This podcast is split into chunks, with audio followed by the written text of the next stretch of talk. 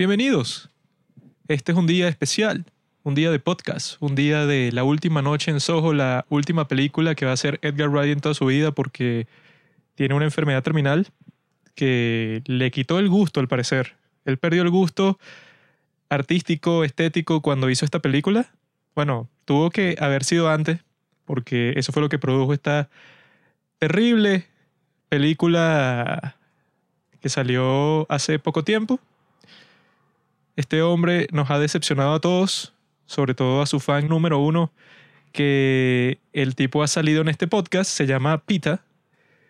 Él fue a ver la película con nosotros en el cine y está pasando por el periodo ese del duelo, que son las cinco fases así de que tú no puedes comprender que algo tan terrible que te pasó, ¿verdad? Y tienes que procesarlo así por varias fases.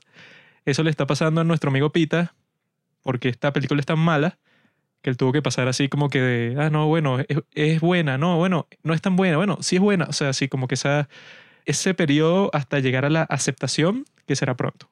Edgar Wright perdió el gusto narrativo en sus películas. Es muy bonito, tiene muy buen estilo, como siempre, sin embargo, es una película que mientras avanzaba ocurre este síndrome que yo he catalogado como el síndrome de espero que esto sea un sueño que está teniendo el personaje y no haya pasado en verdad en la película. Que suele como pasar a veces en estas películas que van demasiado, pero demasiado bien y de repente pasa una mierda que jode, pero absolutamente todo. Tampoco así, porque no iba demasiado, pero demasiado bien. Tampoco ah. era, no sé, el padrino. Iba, coño. iba que iba, pues, iba eso, iba andando. Tan, estaba entretenida, estaba ahí como que, coño, el misterio, o sea, qué es lo que irá a pasar. dirigida hacia la Tierra Prometida. Pero estaba al principio, pues, estaba viendo el mapa para ver por dónde era más o menos la cosa. Y nunca llegó, sino que nos llevó fue a una mierda. Y básicamente esta maldita película, ¿verdad? Que eso, yo tenía un cierto nivel de hype, no muy grande, porque eso, había visto que si uno que otro póster y tampoco es que me parecía, no sé, como que una gran película como lo fue que si Baby Driver. Yo pensé que como la hizo Edgar Wright, tenía que ser disfrutable sí o sí. O sea, tenía la mínima expectativa, o sea, que fuera decente, ¿no? Y cuando comienza, ¿verdad? Que la historia, bueno, no voy a hacer ninguna sinopsis, sino simplemente decir que es de una chica que se muda a Londres porque quiere estudiar diseño de modas. Eso es todo lo que voy a decir. Y entonces ella cuando llega ahí se empieza a volver loca. Y la forma en que se vuelve loca es una combinación entre la película Midnight Paris de Woody Allen y la película El demonio de neón de, ¿cómo que se llama el enfermo ese? Nicholas Winding Refn. Del enfermo ese, porque es y que bueno, ella tiene una época de Londres, así como no, ese fue el mejor momento en toda la historia. O sea, si yo tuviera una, una máquina del tiempo, yo volvería ahí porque era tan hermoso y tan icónico y eso, tantas cantantes, tanto talento artístico en el mismo sitio y en el mismo tiempo. Y ella eso pues está tratando de entrar también en una industria artística, ¿no? Entonces, todo el punto de la cuestión, por lo menos de, Neon Demon, es que, bueno, ella quiere entrar a esta industria, pero eso es un proceso que ella se lo puede imaginar como un cuento de hadas, pero cuando llega ahí, bueno, se da cuenta que la realidad es muy distinta y, o sea, pasa por una pesadilla. Y en Midnight Paris, el tipo, bueno, eso tenía una época idealizada y cuando vive ahí un tiempo se da cuenta de que eso es un síndrome que le da a todas las personas, pues que tú dices que Ay, hace 30 años todo era perfecto, pero lo dices porque no lo viviste. Esta película combina las dos cosas al principio, entonces tú piensas que va a tener así una temática feminista, así para mostrarte, pues, o sea, que eso, esta Sandy, ella quería ser cantante, pero en su camino para ser cantante, bueno, la convierten en prostituta. Eh, no voy a decir ningún spoiler porque los en 15 son así sin spoiler porque son cortos. Pero el punto es que eso, pues, o sea, al principio resulta ser una combinación interesante entre esas dos películas que yo estaba de coño. O sea, tiene como que potencial para decir algo nuevo, o sea, combinando ya esos dos conceptos que en esas dos películas se hacen bastante bien, pues, y si los combinan, puedes tener un producto bastante cool. Pero en este caso, iban así como por la primera hora y algo, porque está, bueno, no sé cuánto dura con certeza, pero yo creo que le calculo como dos horas. Y en la primera hora parece que la cuestión, coño, está bien construida en cuanto a que sea estética, las actuaciones son decentes, la cinematografía, todo eso en el mismo paquete está como que chévere, hasta el punto de que se vuelve así, pero la peor porquería del mundo, pues, o sea, es muy, es muy raro y que yo cuando la estaba viendo yo ni estaba pensando que era mala en sí, o sea, que era una mala película, sino que era muy cringe. O sea, el hecho de que haya sufrido ese cambio tan abrupto de ese género de película que está tratando de hacer un comentario social, pues, de que eso, de que esta, este grupo de hombres ricos se aprovechan de estas mujeres jóvenes que quieren cumplir su sueño y los tipos, bueno, las destruyen completamente. O sea, eso pasa eso pues en The Neon Demon y pasa en cierta medida también en, en, Black Swan. Pero en esta pasa de eso a una película de terror barata así tipo The Conjuring, tipo It 2. O sea, el cambio es tan abrupto que yo cuando la estaba viendo, yo la dejé de tomar en serio como película.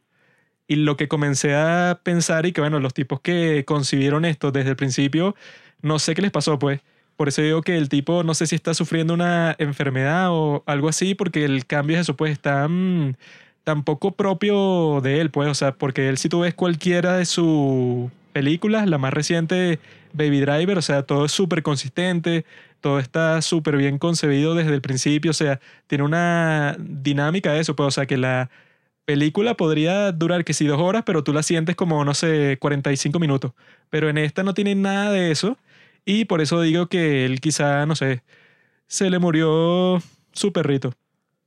Yo no quiero entrar así a especular demasiado sobre qué ocurrió detrás de cámara para que lleguemos a esta película. Sin embargo, sí hay que resaltar que, bueno, esta la escribió con el mismo tipo de escribió en 1917.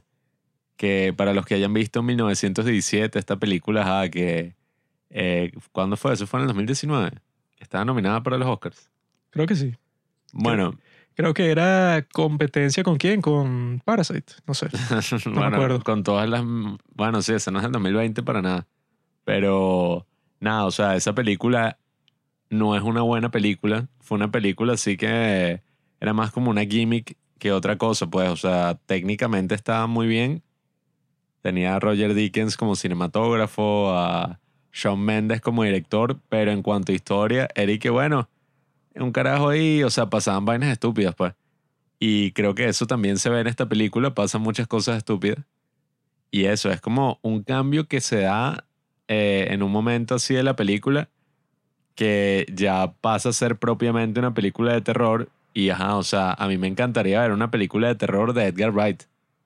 Pero si fuera una película de terror desde el principio, o si, no sé, eh, quizá la historia fuera más interesante, tuviera algún sentido, porque si te das cuenta, técnicamente sí tiene cosas súper interesantes, o sea, todas estas escenas en que la tipa viajaba al pasado y como, yo no sé ni cómo carajo hicieron eso, pues que mostraban como esta tipa viéndose a sí misma, eh, como que, ¿saben? Como en las películas cuando un tipo, no sé, de repente se ve en el espejo y no es él, sino que es otro actor y es como que, wow bueno, aquí trataron de hacer algo más o menos así, pero muchísimo más creativo.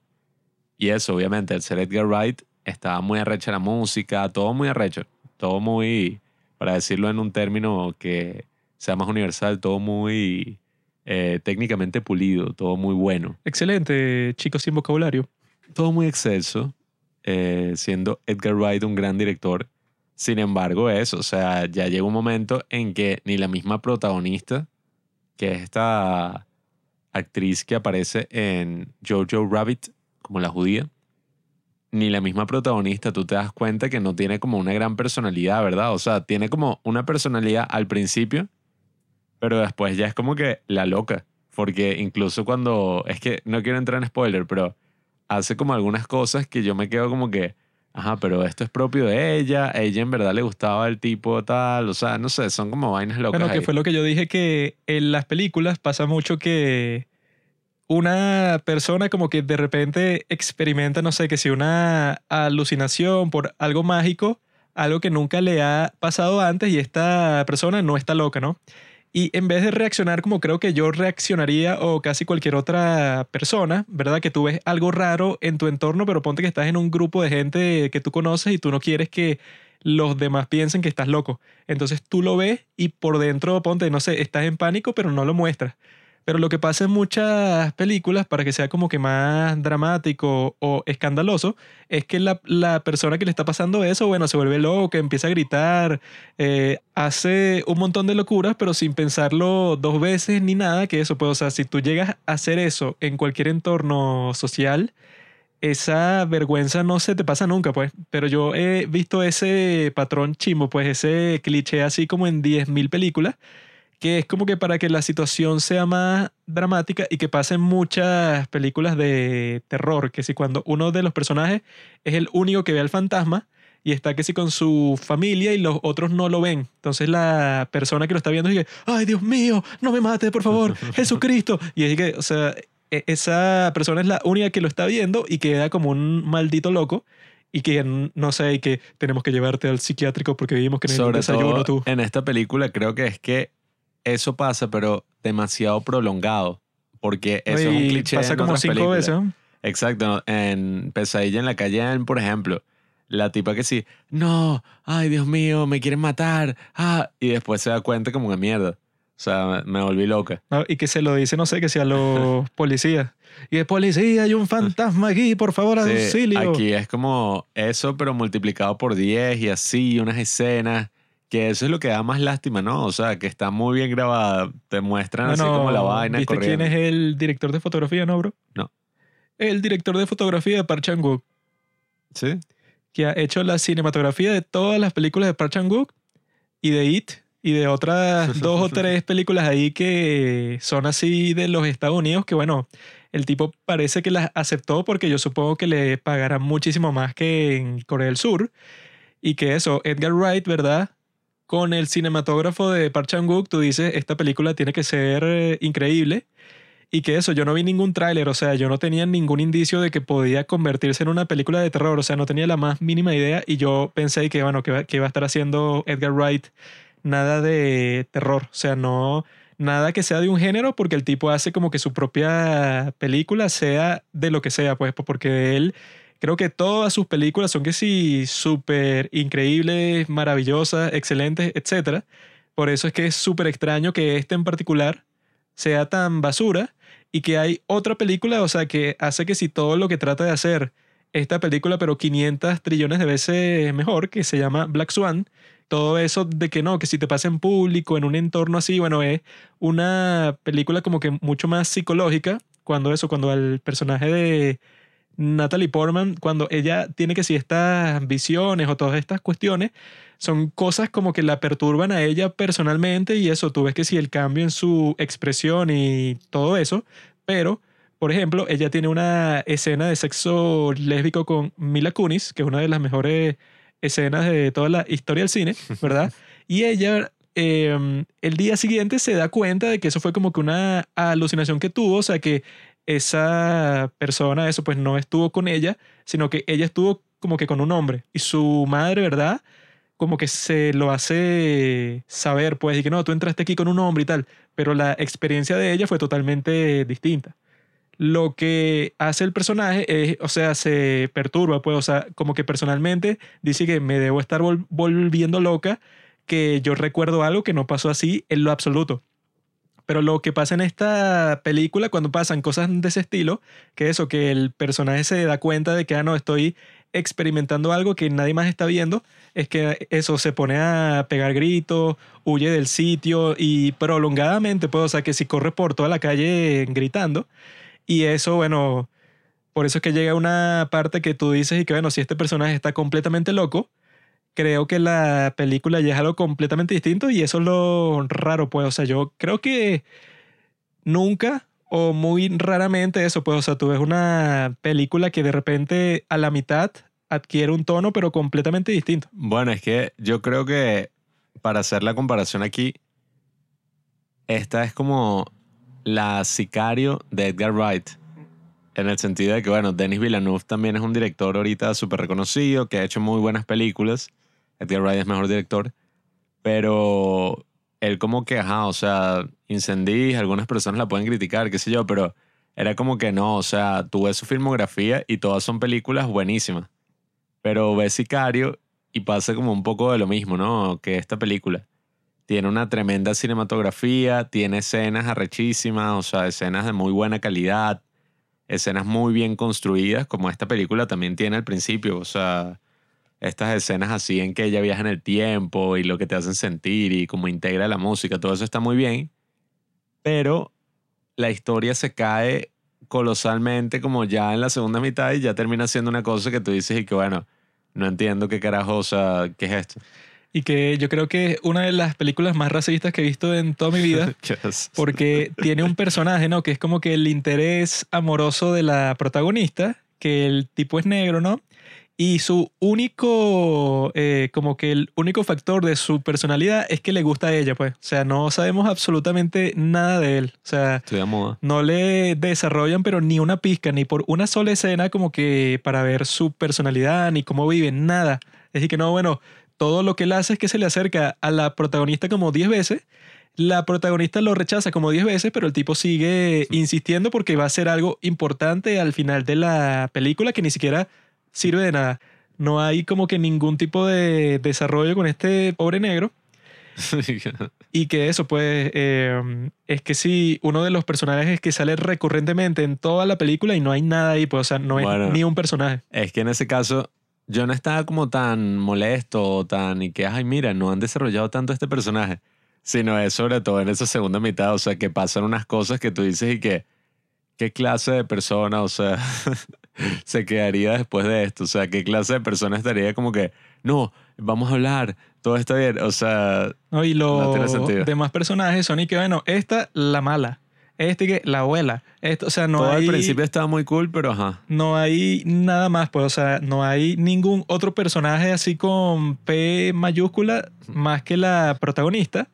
Y como ella está loca, bueno, pues, o sea, es como que una experiencia de la que tú no te identificas, pero en lo absoluto, porque es, bueno, ¿qué personaje de todos los que me estás mostrando son algunos que yo pueda decir que, ah, mira, este tipo, no sé, tiene un comportamiento interesante en esta situación? O sea, yo creo que ninguno. Y eso, pues, o sea, yo les recomiendo, o sea, para concluir, que vean Black Swan en vez de ver esta basura, porque Black Swan yo creo que es infinitamente mejor en todo, pues, o sea, toda la historia, las actuaciones, cómo desarrolla pues ese proceso de que tú quieres ser la gran estrella en este mundo, entonces tú piensas viéndolo desde afuera y que esto se trata de talento y yo tengo mucho talento porque soy una gran bailarina y cuando llegas ahí te das cuenta que eso pues, o sea, que es un sistema así que, mira, tú eres amigo de fulano, ¿no? Ah, te jodiste. Y que bueno, pero si quieres entrar, ya sabes, pasas un tiempo con Pablo que es amigo mío y eso, deja que él te haga todo lo que él quiera y listo, entraste. O sea, son estos sistemas así todos mafiosos. Y que eso, esta película hace un trabajo pero espeluznantemente terrible en expresar eso.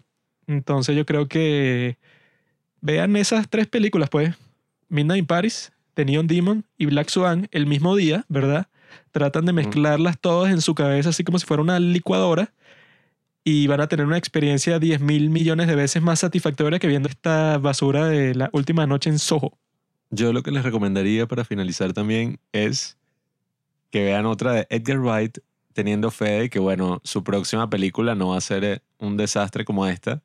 Que, bueno, uno también puede criticar y joder y tal, pero eso supongo que como director es necesario, pues incluso es como que, ajá, Tarkovsky, Se volvió Este- loco, se volvió loco. pero siempre, o sea, hasta el director más eh, influyente o más grandioso, sí, que podemos poner de ejemplo a Kubrick, podemos poner de ejemplo en la actualidad a Tarantino. Cada uno tiene una película así que tú dices y que, ¿qué? O sea, que este es Tarantino y es Jackie Brown, o sea, que tú le ves y que, Nah. coño, Pero- está fina, pero no sé. Pero raro. esta yo creo que no se compara con eso porque en eso, ponte que eso, cualquier película de otro director que sea chimba o que tú digas y que no sé, esta fue medio rara porque no cuadra con su estilo, es una película así y ya que él quizá la hizo casualmente, pues, pero esta película viendo los niveles de producción y toda la cuestión, esto no fue hecho casualmente para nada. O sea, Jódete, jódete. incluso parece que costara más que los proyectos anteriores de Edgar Wright, porque eso, pues, una, tiene unas partes que son así de época y todas esas cuestiones que siempre son súper mega caras. Tratar de hacer toda esa escenografía. Bueno, pero es que en ese caso no es tanto por el esfuerzo o por lo otro, sino es más por el hecho de que ningún artista, sobre todo los artistas que son muy buenos y siempre están sacando buenas películas, así que si, por ejemplo, qué sé yo, ese era un ejemplo, cuando Gabriel García Márquez escribió Cien años de soledad, su próximo libro, todos y ay, pero no fue más arrecho, o sea, no fue tal y que bueno, No, no, no, no. Esta es más el caso de nuestro amigo David Lynch, que eso, todas sus películas son su estilo. Pues quizá no te guste mucho una y la compares con otra y que no, bueno, esta es 10.000 veces mejor, pero de repente saca Doom, no, que es vale. una vaina terrible, que no tiene ningún sentido, o sea... Que fue, tanto. claro que sí, tonto, porque es tan mala y que no tiene nada que ver con el resto de las cosas que él ha hecho. Entonces que tú dices, algo debió haber pasado para que esto fuera así, pues no sé, un imprevisto, algo que el tipo no calculó, o sea, algún accidente que derivó en que tuvo que producir esta película como está. Tú la ves, ¿verdad? Como espectador, como que no, a la mitad la película se destruyó, pues, o sea, empezaron a pasar un montón de cosas, pero terribles.